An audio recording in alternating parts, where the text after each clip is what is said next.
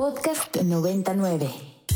El Cine I presenta Presenta. Apuntes sobre el futuro del celuloide. Toma uno. Toma uno.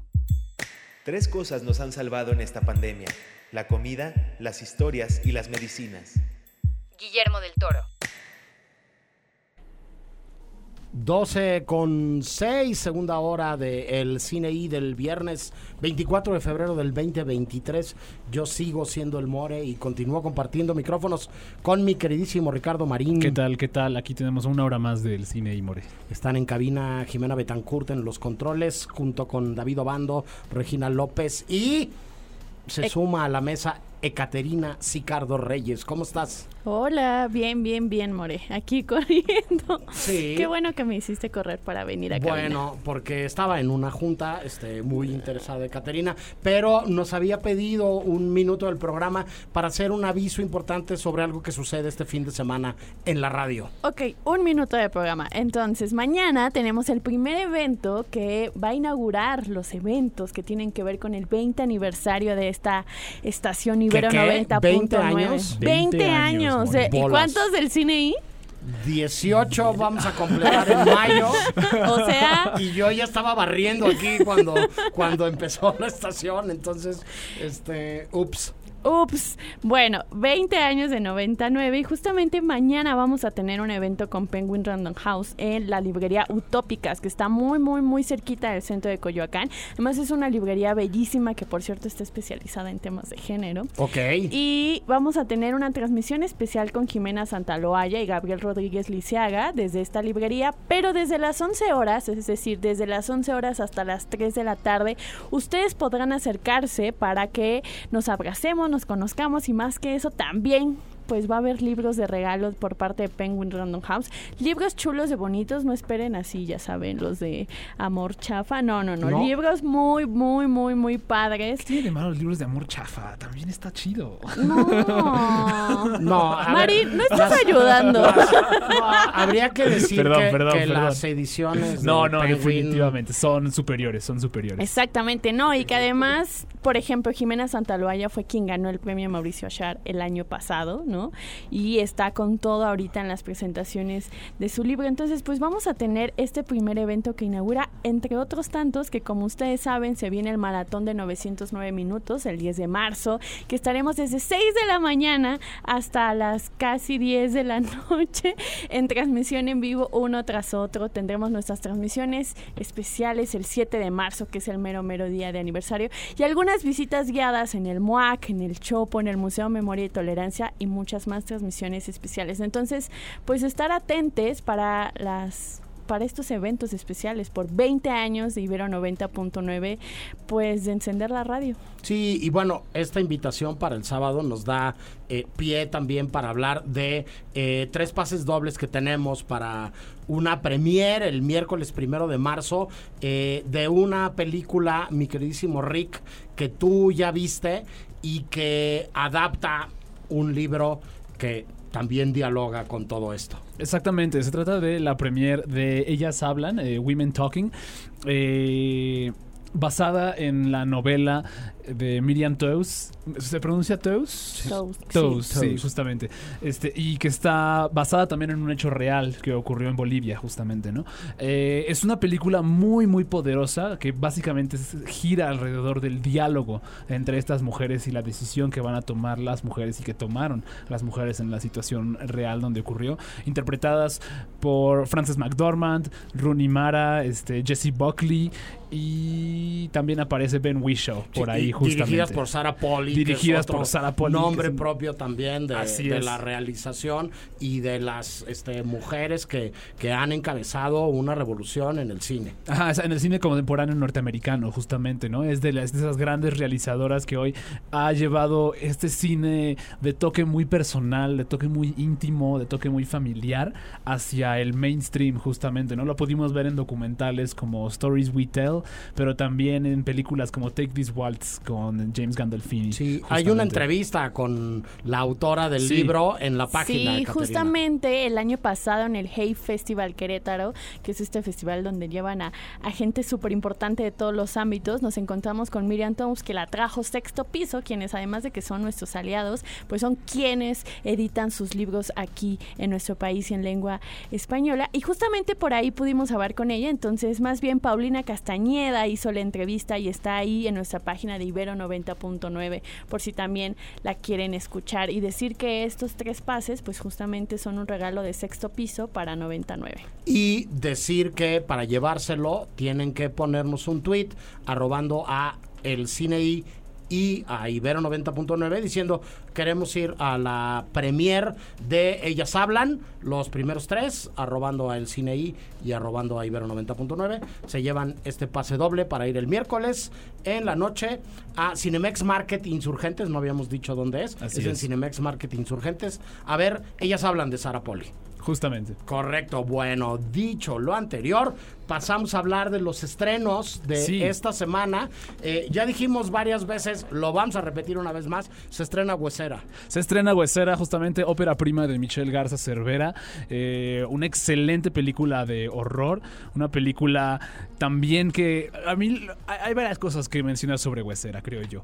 Principalmente es una película mexicana. eh, y con esto quiero decir que habla del folclore mexicano, ¿no? Del folclore de varias formas, ¿no? No, no abarca, digamos, una, uno de los monstruos clásicos del folclore de horror mexicano, estilo La Llorona o, o, o- nahual o algo por el estilo. Más bien es como una combinación de varios de estos, justamente.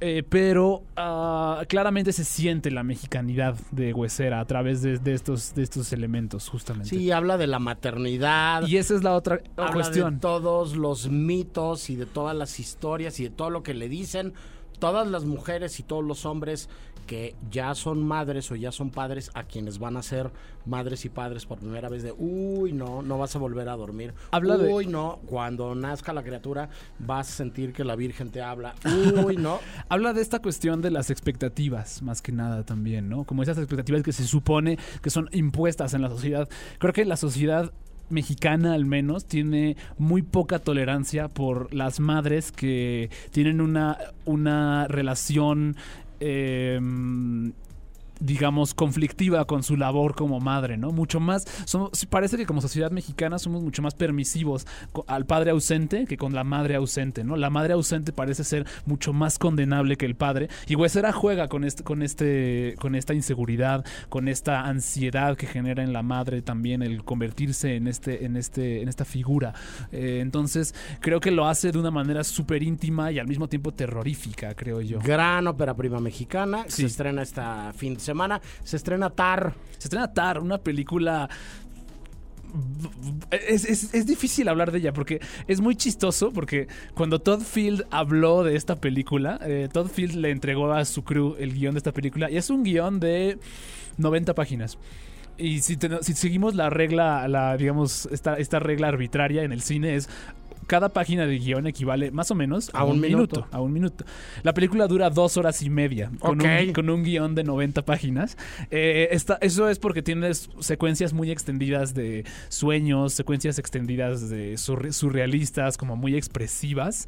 Y es una cosa muy difícil de definir, creo yo, Tar. Tar habla sobre, habla sobre cultura de la cancelación, habla sobre... Habla, ese es, digamos, principalmente su eje contemporáneo temático, pero creo que lo que más tiene a su favor es que es un espectacular estudio de personaje y tal vez espero no ser una opinión impopular, pero Tar es una película muy chistosa. A mí me dio muchísima risa cuando la estaba viendo. No sé si no sé si compartas mi opinión, Jimena, tú que ya la viste también si te dio también risa como a mí, pero sí. No, la verdad, risa no. Coraje, tal vez. Enojo Sí. con el personaje principal, 100%. Pero Ah, la sí, supuesto. 100% creo que la actuación de Kate Blanchett, wow. Sí. Y creo que es lo más rescatable de la película. Sí. Y obviamente que hablen de estos temas también ya, ya era hora que hablaran de la cultura de la cancelación.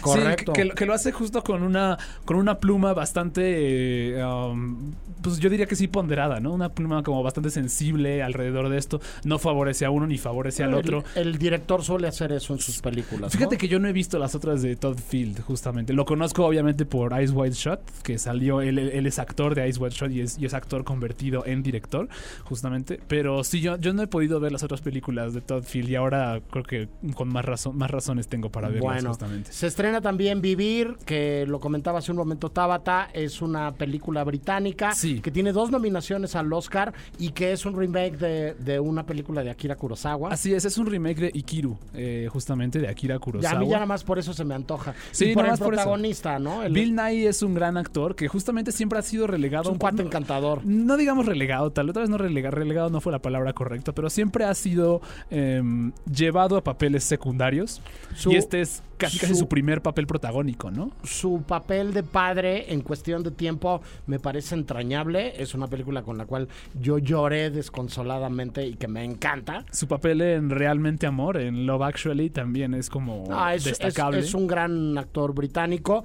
Este se estrena también Las momias, una película de animación. Así es. Se estrena Desconectada. Se estrena un, un- una película que adapta un un anime, ¿no? Este Sí, es, es, eh, The Quintessential Quintuplets, justamente. Es una, es una presentación especial, justamente de esas que tiene Cinépolis. Eh, En Cineteca, El Triángulo de la Tristeza sigue, Sigue. de Rubén Oslund. Se estrena Estación 14, película mexicana de Diana Cardoso, que se estrenó hace unos años en el Festival de Cine de Morelia, como nos lo comentó Tabata. Sí, Eh, también en Cineteca está Tar. Sí, también va a estar Tar. También se estrena una y se estrena también la película de, la nueva película de Sam Méndez, eh, Imperio de Luz, que no le ha ido tan bien en las críticas como le ha ido a sus otras películas, pero no obstante tiene un soundtrack bastante padre, de la cual vamos a poner justamente una canción en este momento. Sí. Eh, esto que vamos a escuchar se llama Do Nothing y es de The Specials, parte de la banda sonora de Imperio de Luz.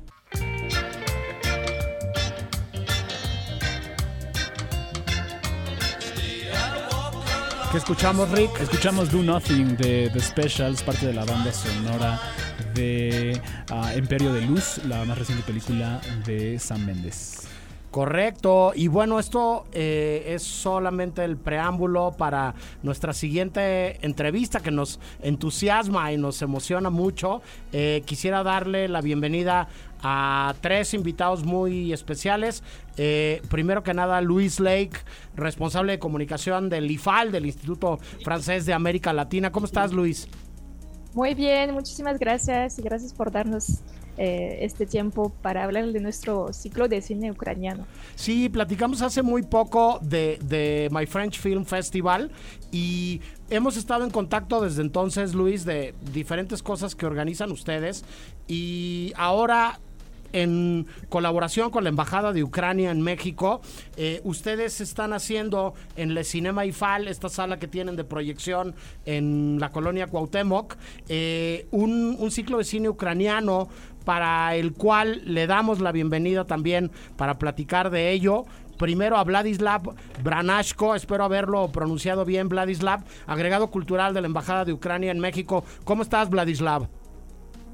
Hola, muy buenas tardes. Sí, bastante bien la pronunciación. Gracias. Gracias. Y, y vas a hacer eh, el puente para que platiquemos con, con Taras Tomenko, director de Terry Coney, uno de los documentales que se proyecta en esta eh, serie de películas ucranianas que se van a hacer en México. Este, hello, Taras, how are you? Oh, I'm fine, thank you. Eh, Vladislav, te pediría que lo primero que le preguntaras a, a Taras en nuestro nombre es cómo nace el proyecto de, de Tericoni y este cómo conoció a esta fantástica protagonista que tiene la película. А, Можете, будь ласка, е, ну, прокоментувати, як е, зародився цей проєкт Терекони та як відбулося знайомство з Настею? Е, ну, власне, з 2014 року, з початком агресії Росії, ми знімали дуже багато на Донбасі. Ось, і я ну, вирішив зосередитися на лінії дітей е, війни, тому що мені видалося, що це через дітей можна показати війну, е, весь той жах війни, який існує через дитячу долю. І тому ми вирішили робити кіно е, про дітей, котрі постраждали від війни. Pues bueno, desde 2014, cuando empezó la agresión rusa a Ucrania, empezamos eh, yo y otros documentalistas a filmar todo sobre la guerra. Y en algún momento, pues decidimos eh, que eh, el tema de los niños de guerra era muy cercano a mí personalmente y en general era una eh, manera muy buena de eh, pues hablar de la guerra a través de eh, las vidas que lamentablemente fueron troncadas, las, vidas de estos niños que lamentablemente fueron por la guerra. Justa, am, mucho del cine documental requiere de crear intimidad con los sujetos. ¿Cómo fue que tú creaste este, esta conexión con los niños para que pudieran abrirse así contigo? Ну, зазвичай е, зйомки документального кіно е, вимагають е, п- певний такий близький коннекшн з, з протагоністами. От як е, вам вдалося встановити е, такий діалог е, щирий з е, протагоністами фільму? Е, Ну, ми фільм знімали 4 роки, ну по суті, ми вже були як одна родина.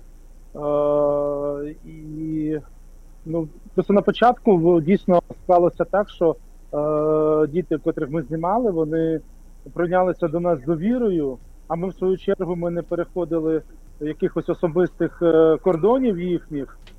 І тим більше ми не казали їм, що треба робити, що говорити, куди стати. І тому для нас виявився цей контакт е, доволі е, теплий, дружній. Вони нам повірили, і ми далі стали непомітним е, елементом інтер'єру в їхньому житті, і камера була просто непоміченою, ну непомітною для них.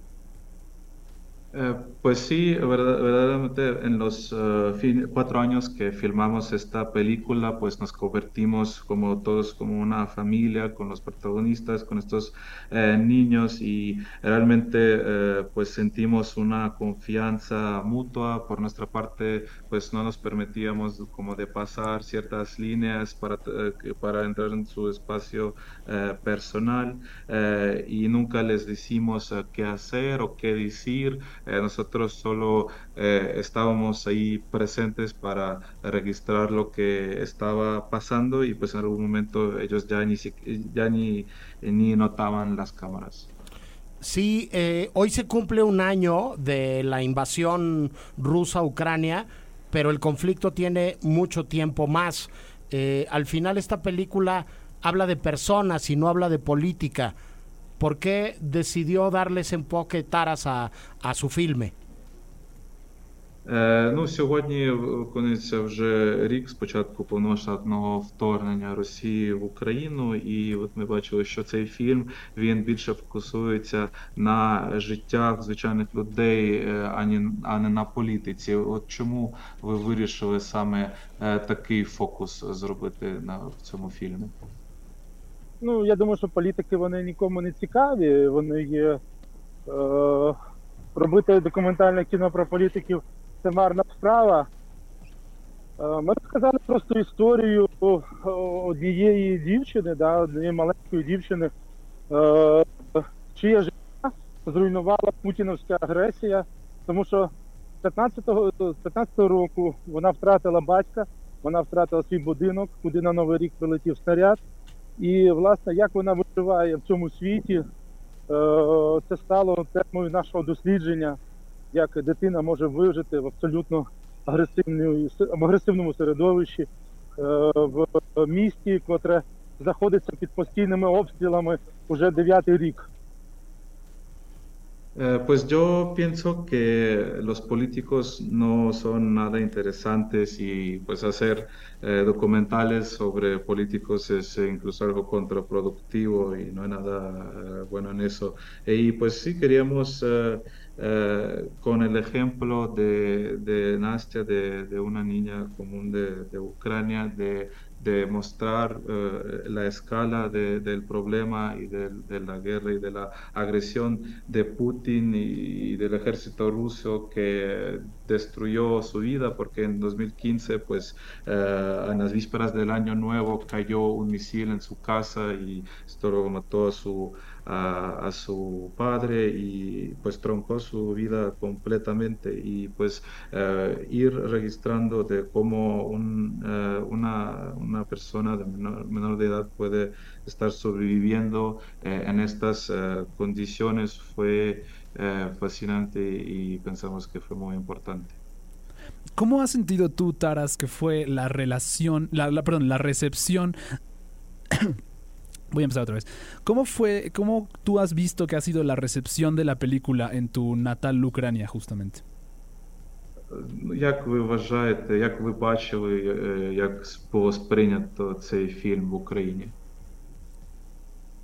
Е, В Україні він отримав нагороду як кращий документальний фільм. Е, І, ну, в принципі, його високо оцінили. Документально в Європі він отримав премію Фіпрісі і е, ряд нагород. Прем'єра була на Берлінському кінофестивалі, фестивалі класу А. Він був показаний в центрі Жоржа Помпіду в Парижі. І він мав величезне зацікавлення, і він не залишав глядачів байдужим, тому що ем, ну, я, я так вважаю, що фільм є чесним, чесним про і щодо нашої головної героїні, і взагалі до тої ситуації, яка склалася, і е, подивившись фільм, можна ну, і всередини відчути емоційно а, цю ситуацію, не з новин, а зрозуміти е, внутрішньо і душевними якимись струнами звернутися до цієї ситуації і прожити цей шматочок життя, е, який Настя жила кожен день, будучи під обстрілами. Eh, pues bueno, en, en, eh, en Ucrania en un momento recibió el premio de un premio prestigioso de la mejor película documental y eh, en Europa también recibió uh, muchos premios y nominaciones. Estrenó en el Festival de Cine en, Berlín, lo mostraron ahí en el Centro Pompidou, que también es cierta demostración pues de la recepción de esta película y bueno, eh, obviamente es eh, muy actual para todos los ucranianos por, eh, por lo que se vivía antes del 24 de febrero y aún más es actual por lo que se vive hoy en día en Ucrania, eh, pero no, yo pienso que no es solo eh, interesante para ucranianos, esta película es muy universal, podría resonar con muchas personas alrededor de, del mundo y pues viendo esta película uno puede eh, sentir las, eh, las preocupaciones de una persona eh, que vive en un bajo bombardeos. ¿Qué, qué significa para ti, Taras, que la película Viaje, que se proyecte en México la próxima semana, y si los políticos no pueden hacer muchas cosas, ¿cuál es el poder del cine desde tu perspectiva? Е, Ну і як е, взагалі е, вам те, що цей фільм е, показують е, в Мексиці, і ну, якщо в випадку, що якщо політики не, не можуть якби якось вплинути на ситуацію, то е, як ви бачите те, що через кіно можна якось впливати на людей? Е, Ну, мені дійсно дуже приємно, що е, кіно показується в Мексиці, тому що це одна із потужних е, країн Латинської Америки, і це дійсно важковик в світі. Ось, але якщо ми говоримо про політику, то в Україні зараз політика відсутня.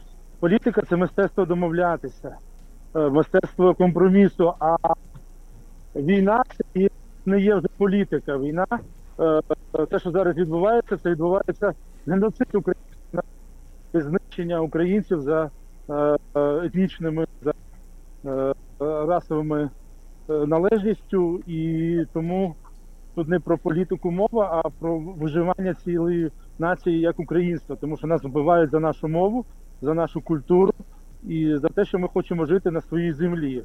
Мета Путіна просто знищити українство, як таке, і заселити просто сюди, залишити цю землю росіянам. Це його задача. Тому що він українець таку не, не визнає. І тому це вже не є політикою, це є питання е, нацизму і фашизму е, в тому випадку, в яке перетворилася Росія.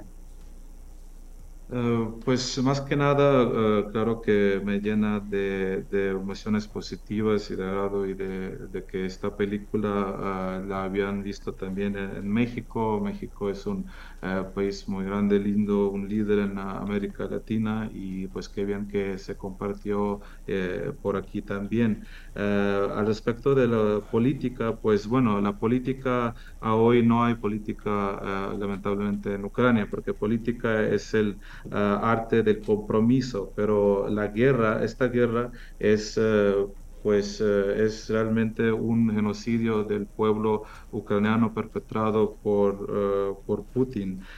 nos están masacrando solo por ser ucranianos, por hablar en ucraniano, por amar nuestras tradiciones y cultura ucraniana.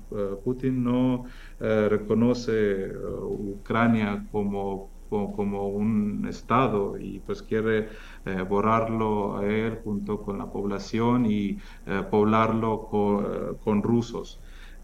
Y pues por eso esto, esta guerra es una cuestión de sobrevivencia del pueblo ucraniano, es una cuestión del, del, fascismo eh, ruso y eso es en lo que se convirtió hoy en día Rusia, en un Estado fascista. Correcto. Pues muchísimas gracias. Thank you very much, Taras. Eh, gracias, Vlad, por eh, la traducción y por, por ayudarnos en la conversación. Me imagino que Taras está en Ucrania, ¿no, Vlad? Sí, sí, está ahora caminando por las calles de Kiev, sí. De Correcto, pues muchísimas gracias. Muchas gracias, Luis. Decir que el ciclo va a estar en Le Cinema IFAL y que hay una proyección el próximo lunes, ¿no? De, de, de la película y que la gente puede ir eh, registrándose, ¿no, Luis? Exactamente, eh, la película de Tarras estará presente el lunes a las 8 de la noche. Toda la información se encuentra en nuestro, nuestro sitio web eh, ifal.mx.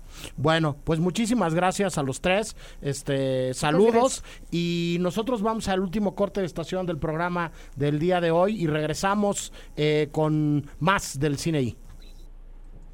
El, el Cine I presenta. presenta. Apuntes sobre el futuro del celuloide, toma 2. Toma 2. Todo va a ser diferente a partir de ahora. Viene una nueva generación que ve de otra manera el arte del cine. Eso sí, el cine seguirá porque siempre necesitaremos historias.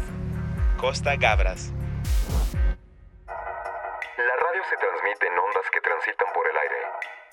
El calor del fuego usa el mismo canal de transmisión. La radio no es posible a menos que una chispa provoque el encendido de un aparato que reciba la señal y la propague por el aire. Y la propague. El fuego solo es posible con un choque de moléculas que provoque una oxidación acelerada. Que resulte en combustión. La radio, como el fuego, se enciende con una chispa. 20 años de Ibero 90.9. 20 años de Ibero 90.9. Enciende tus oídos. Enciende la radio.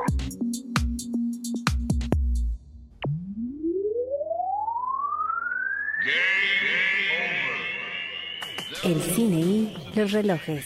Toma uno. Si supiéramos qué es el tiempo, sabríamos qué es lo que somos. Así lo decía Borges en una entrevista con Octavio Paz por ahí de los ochentas. El tiempo es algo crucial para la existencia de la vida misma y también es la tela sobre la que el cine se manifiesta. Hay quien dice que una buena película nos ahorra 15 años de vida. También un cortometraje, medio o largometraje es lo que es por el tiempo que dura. El tiempo y su medida son cosas extrañas, y los relojes son aún más extraños, porque para cuestiones humanas, la idea del tiempo y el reloj son casi la misma cosa. En las artes, los relojes siempre han sido referente del misterio del tiempo. y en el cine particularmente se han prestado muchas licencias. ¿Qué es eso? Un reloj elegante. Oh, y es a la vez un transmisor que congelará a los agentes de la OSS. Es tiempo de eliminar a la competencia.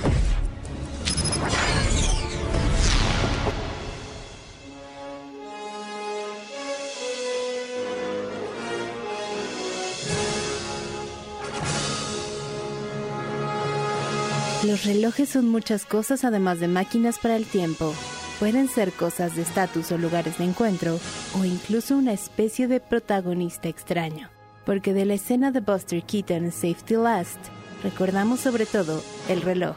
En gran medida los relojes llegan a adquirir una especie de protagonismo. Un caso muy famoso está en manos de Robert Zemeckis, es esa emblemática escena que seguro ya está en tu mente.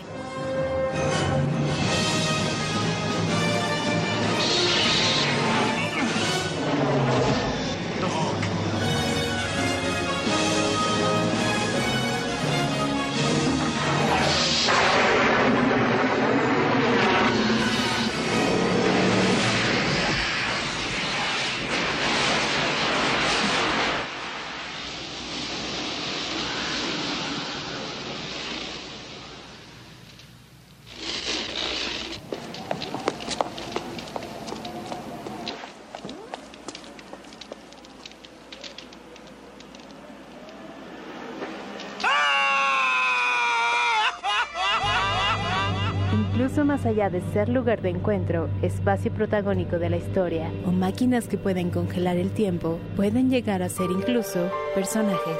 El príncipe, luego de vencer al dragón, se dirigió hacia donde dormía la princesa. La besó suavemente y... Bueno, bueno, ya es hora de dormir. ¡No, Dindon! Siempre lo mismo, Dindon. Déjanos oír al final del cuento.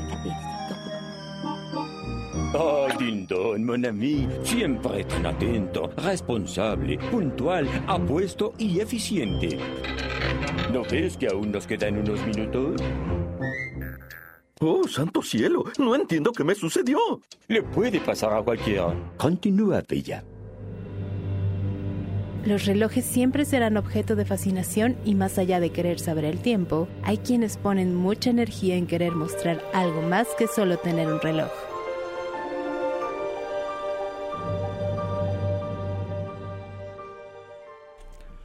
Esto es el cine y los relojes. Yo sigo siendo el More y continúo conversando con Ricardo Marín. Hola de nuevo, Rick. ¿Qué tal, More? Así es, tenemos un tema interesante para el de hoy. No recuerdo si ya lo habíamos hecho antes, pero el tema de los relojes me...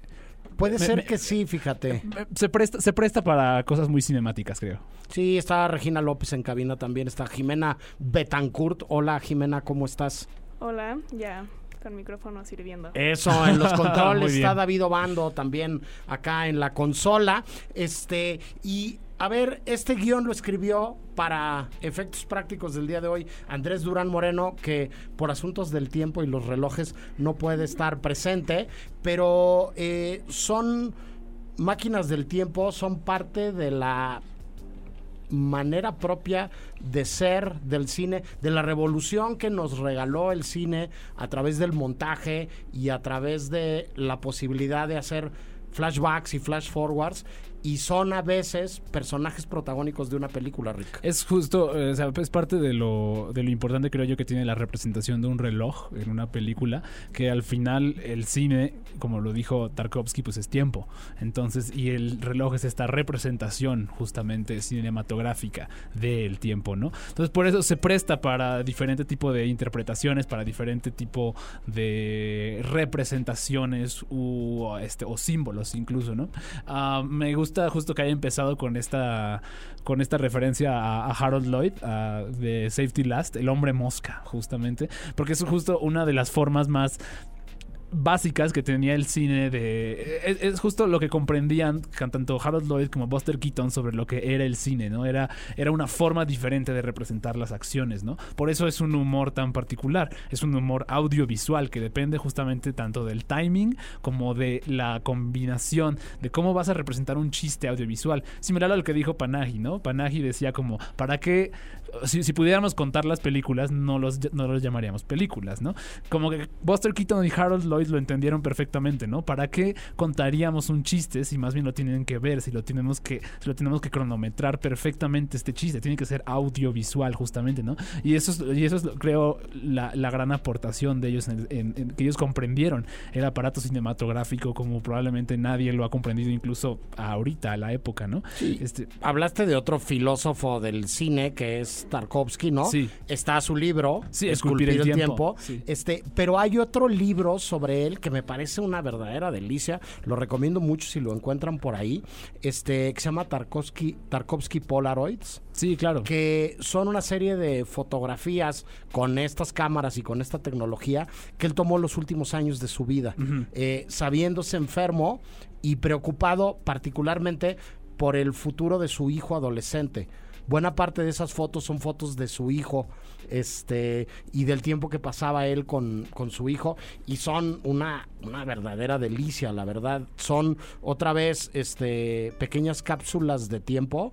eh, pequeños eh, momentos eh, eh, congelados, ¿no? Sí, sí. Que él decidió ir atesorando y que después se convirtieron en una exposición que le dio la vuelta al mundo y en este libro que es una verdadera chulada. Pero sí, al final el cine es tiempo y al final el cine tiene que ver con estos artefactos, ¿no? Este, eh, que son maquinarias delicadas hechas por por, por grandes artistas, ¿no? Por, por, por expertos en, en lo que significa un mecanismo que se mueve de una manera específica y exacta y que nos va dictando, eh, no sé cuánto eh, tiempo va a durar este programa. Que es, algo, que es algo que decía, bueno, recuerdo cuando, cuando fui a ver esta plática de Pedro Costa, Pedro Costa hablaba sobre, sobre cómo odiaba el concepto del tiempo en el cine, ¿no? Porque el concepto, en el, el- porque el cine al final no solo es tiempo en un sentido, digamos, filosófico de lo que estamos viendo en pantalla, sino que a la hora de la realización, en términos ya prácticos y materiales, el cine también es tiempo, se requiere tiempo y se hacen mediciones de tiempo muy, muy específicas para que se haga. Y Pedro Costa mencionaba cómo detestaba esto, cómo detestaba que, que el cine fuese reducido a algo tan eh, banal como el tiempo, justamente. Decía como, es imposible, detesto a lo- porque él decía, "Dete- detesto a los asistentes de dirección, que... Saludos, yo me he dedicado mucho a asistencia de Ok. dirección. Este, pero decía, detesto a los asistentes de dirección porque su preocupación no es el cine en sí, sino el tiempo. El tiempo que te queda para hacer esta escena, el tiempo que te queda para este tiro, el tiempo que te queda para hacer estas, estas como secuencias, ¿no? O el tiempo que duraba cada toma. Yo cuando era asistente de dirección también tenía un cronómetro en la mano y tenía que medir desde que decían acción hasta que decían corte cuánto tiempo había durado esa toma para Sí. cotejarlo con el pietaje que había en la cámara porque teníamos una cantidad eh, limitada de película y porque se nos iba a acabar el rollo de 16 milímetros o de 35 milímetros en el magazine de la cámara. Hoy no existe eso. Hoy le pregunto a mis alumnos cuando regresan de rodar cuánto tiempo filmaron y nadie me sabe contestar. Como filmamos en digital, en Ya nadie le importa ¿no? eso, ya nadie mide el eso. tiempo, ya nadie. ¿Y qué crees? Que las películas quedan largas. ¿no? Ajá, justamente. Que los planos quedan largos, que la toma 3 es infinitamente más larga que la toma 2 y que no le importa a nadie. O parecería que no le importa a nadie. A la hora que vemos los primeros cortes, también las películas son kilométricas, ¿no? Y hoy parecería que es un mal general del cine que estamos viendo sobre todo, curiosamente, estrenado en la cartelera comercial. Hoy, mientras más larga sea tu película, parece que eres mejor cineasta y se defienden como con más vehemencia, ¿no? Cortes de 3 horas y 15 minutos, saludos de Mian Chazelle, ¿no? Este, eh, o, o de muchos otros autores. Hoy en la mañana en la preproducción platicábamos un poco sobre, sobre, el- Sobre la longitud de las películas, ¿no? sí, sí, sí. Y sobre cómo afecta eso los formatos comerciales y la propia exhibición. Saludos a Lab Díaz también, ¿no? Este, Sus que- películas de que 8, 14 horas. sus películas acaban partiendo cualquier programación y cualquier lógica de ver un, un festival de cine. Yo me acuerdo alguna vez que una de las películas de Lab Díaz me sorprendió en la Berlinale y que de plano ese día decidí ver otras cuatro películas en lugar de ver Una la película de sí, él, sí. ¿no? Este, te ponían pulseras, ¿no? Como, como de antro, ¿no? Este, eh, para que entraras y salieras de la sala, ¿no? Y, y para que con Sama te pudieran identificar y, y entendieran que no te estabas colando, ¿no? Sí, exactamente. Ese es el tiempo, digamos, en el cine justamente, y que no hay representación más importante de eso, creo, que, un reloj justamente, ¿no? En Watchmen lo vimos, ¿no? En la película de Watchmen lo pudimos ver, ¿no? Bueno, el propio nombre es Watchmen, ¿no? Los hombres, el- los hombres reloj, justamente, ¿no? Obviamente es un juego de palabras, pero no por nada uno de los personajes de Watchmen es el papá de uno de los personajes de Watchmen es relojero, justamente, ¿no? Porque está interesado tanto en esta función cronométrica, en esta función tan pulsante, tan, tan precisa, justamente, ¿no? Pienso, por ejemplo, también en el reloj. ¿Te acuerdas de.? esta es- la consideran una película menor en la filmografía de David Fincher, pero en esta película del curioso caso de Benjamin Button, tiene un reloj súper importante, que es un detalle que a mí me parece bellísimo, que es este reloj que corre al revés. Justamente, él es un señor que es un relojero que puso en esta estación de trenes un reloj que corre al revés, que es una forma de protestar, de quejarse ante la muerte que genera la guerra, justamente, ¿no? Sí, hay un reloj eh, protagonista en un clásico de la comedia romántica ochentera, eh, protagonizado ni más ni menos que por Christopher Reeve, que es Pide al tiempo que vuelva. Por supuesto. ¿No? Que es un juego de tiempos ahí donde, donde hay un reloj de bolsillo, ¿no? De estos con ¿no? Este, a la antigua, y hay una moneda, ¿no? Que, que determina el cambio del tiempo, ¿no? Y el brinco del pasado al presente, este, que acaba echando todo a perder en un romance casi No, perfecto, Pero ¿no? el villano de esa es una, es una monedita, ¿no? Sí, es sí, la, mo- claro, la claro. monedita, ¿no? Está Sí, el reloj Y está que- la monedita. Y está la moneda y la moneda es la que acaba siendo la traidora. Claro, eh, acordé, eh, fundamental de, de eso. O hay estas imágenes y estos planos de detalle de los relojes. Hay una, una película de Phil Janu, un videoclipero muy importante, que eh, cuenta la historia del típico adolescente de secundaria que eh, le dicen nos vemos a la salida, ¿no? Este, esta amenaza de te voy a golpear sí. cuando se acabe el día de clases, ¿no? Este, y que todo se mueve a través de las manecillas del reloj y de cómo va pasando el tiempo, este, eh, del principio, de la primera hora de clase hacia el final, ¿no? El matón de la escuela le va a partir la El cara. tiempo ¿no? real. Tipo como esta película de donde sale Gary Cooper, viejísima, que se llama High Noon. Que creo que Sí. eh, aparece. él tiene un reloj justamente, pero se trata de cómo tiene que reunir en tiempo real a una serie de, pues, eh, como le llaman en inglés, deputies que deben de defender el pueblo, pero nadie lo quiere ayudar justamente. Y tiene solo como hora y media para defender el pueblo, ah, como de estos tres maleantes que van a regresar. Y van a regresar por él justamente, pero nadie lo quiere defender. Una como metáfora de esto que sucedió en Estados Unidos de, de la persecución comunista, justamente. A mí, por ejemplo, un, un Se llama. Three O'Clock High, Three la película High. que les decía, y aquí le pusieron cita con el tiempo, ¿no? Cita en estas tiempo. traducciones que dices, piedad. A ver, Phil Janu es el director de Rattle and Home de YouTube, Sí. ¿eh? de, de este documental este eh, eh, emblemático de, de, ¿cómo les dices tú estas películas de, de música y conciertos? Rockumentary, el Esa cosa, rockumentary. Sí, sí, Rockumental, el que- rockumental, Que, por que nunca me falten tus términos, Rick.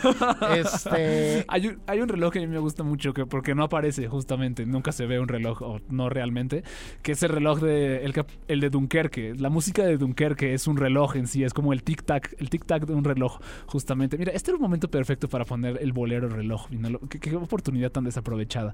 Pero justo me recuerda a este a este momento a la como a la situación tan apremiante que, que representa ese reloj de Hans Zimmer, justamente que no aparece nunca en realidad, pero es como un personaje en sí mismo también, ¿no? Sí, y es una eh, película que está contada, Dunkerque, como si fuera un reloj de estos que tienen varias carátulas, ¿no? Este, y que van llevando tiempos eh, de manera distinta. Porque está contada eh, de una manera colar a partir de la visión y de la historia de diferentes personajes en ese momento y en esa batalla, en esa carrera contra el tiempo en donde al final acaba sucediendo un milagro, ¿no? En, en lo que tiene que ver con eh, la épica de la Segunda Guerra Mundial, ¿no? Sí. En el que un grupo de civiles deciden involucrarse en el conflicto bélico y salir en, en sus barcos, ¿no? Y en sus pequeñas embarcaciones y lanchas a ir a rescatar, ¿no? De una muerte segura a los que se quedaron varados en esa playa, ¿no? Pero bueno, tenemos una cápsula más, vamos a soltarla porque estoy viendo que el tiempo apremia y el reloj de cabina está corriendo. El cine y los relojes. Toma dos. Los relojes, además de medir el tiempo, también parecen ser medida de estatus. Pareciera haber una relación extraña con el tiempo y las personas que hacen del reloj una joya. James Bond tiene una larga tradición de relojes. Cada uno ha tenido uno diferente por película y por lo regular son relojes que más que una pequeña máquina son joyas insuperables. Pero el cine y la imaginación hacen de las suyas sin importar el estatus. The homing device is compatible with the standard issue radio directional finder in your watch. If you haven't lost it.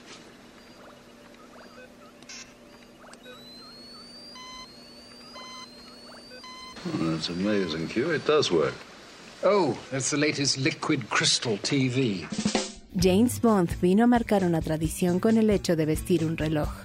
Seiko, Rolex, Cartier y demás marcas han desfilado en las muñecas de los distintos Bonds que han existido en la historia del séptimo arte.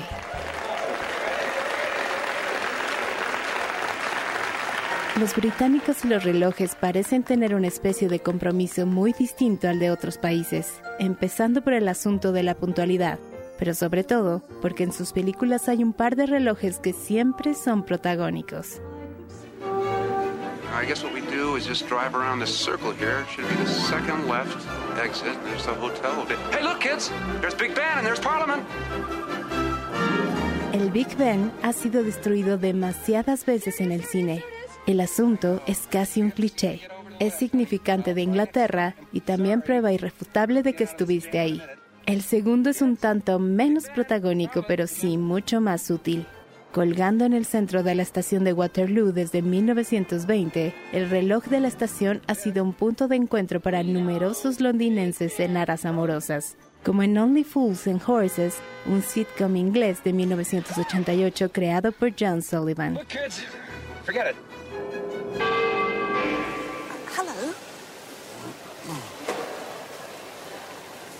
Look, he nearly nicked one of your mates just now, so I'd have it away in your toes if I were you. Is it Derek? Raquel? Yes. Oh. Hi. Hello.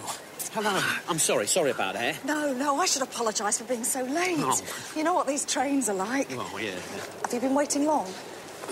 Well, since about 10 o'clock this morning. This morning. Pareciera que las estaciones de trenes, los relojes y el amor tienen algo especial que los une y cuando no es la vida, es el cine quien hace esa unión.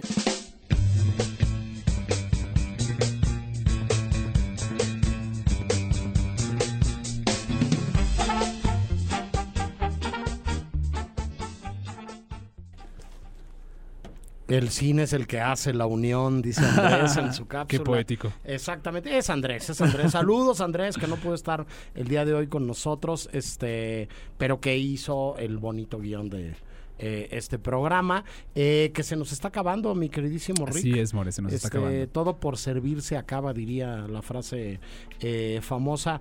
Eh, relojes en el cine, un reloj en el cine, alguna película que te vincule con eso. Hay uno que me da mucha risa, este, y tal vez sea de, de estudiante de cine muy como básico, pero me gusta mucho este, es el reloj de Pulp Fiction. Eh, el reloj importantísimo de Bruce Willis y que Christopher Walken dice y lo, eh, me encanta la frase porque me encanta cómo dice la frase porque tiene un timing muy especial para la comedia Christopher Walken y dice y sí y lo es- y escondió este reloj en el lugar que creía más seguro en el campamento su trasero. Entonces eso, es, eso, es, lo, eso es lo que dice justamente o El sea, lugar más seguro, seguro del campamento era su trasero. Exactamente muy bien, entonces por, por eso me da mucha risa ese, ese reloj la verdad Jimena Betancourt, un reloj de película, una película con relojes. Pues yéndonos a algo muy fresco, Pinocho de Guillermo del Ay, Toro. claro. El reloj de arena que tiene esta criatura Por como en la otra, en la muerte. Y Sí. que literal parece que ella se lo adueña y que Pinocho, Pinocho no tiene como ningún no puede decidir sobre cuánto tiempo se tiene que quedar. Pero pues al final sí, él es el que tiene la decisión y adherirse a las consecuencias. Sí. Sí, yo, yo hablaría de un autor para el cual el tiempo es una obsesión. Este, y que ha hecho al menos dos películas. Este, em, donde esa obsesión es fundamental en la, en la trama de las mismas. Este, una se llama Interstellar. Claro. Este, y la otra se llama Tenet, ¿no?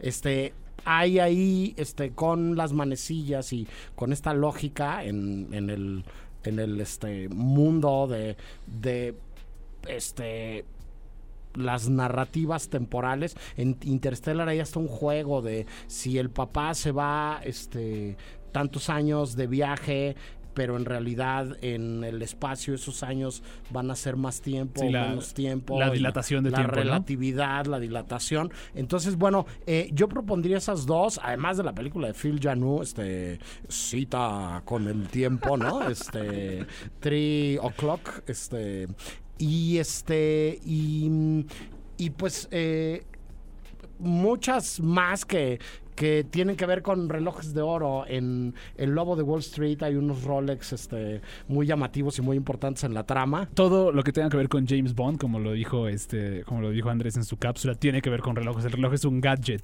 que todas se las vuelve una que han- tecnología sí. súper Y particular. hoy, este, en las redes sociales, este, también se comparan Casios con Rolex, ¿no? Este, y se factura, ¿no? Este, y suceden muchas cosas más.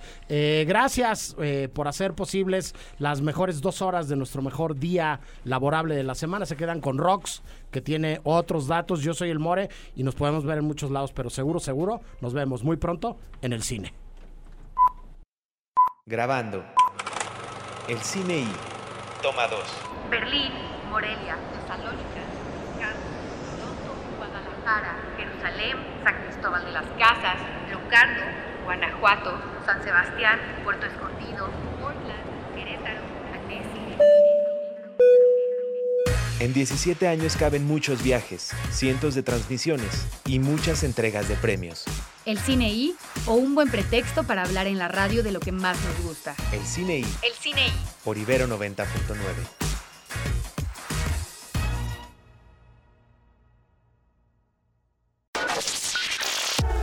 20 años. 20 años de Ibero 90.9. 20 años de Ibero 90.9. Enciende tus oídos. Enciende la radio.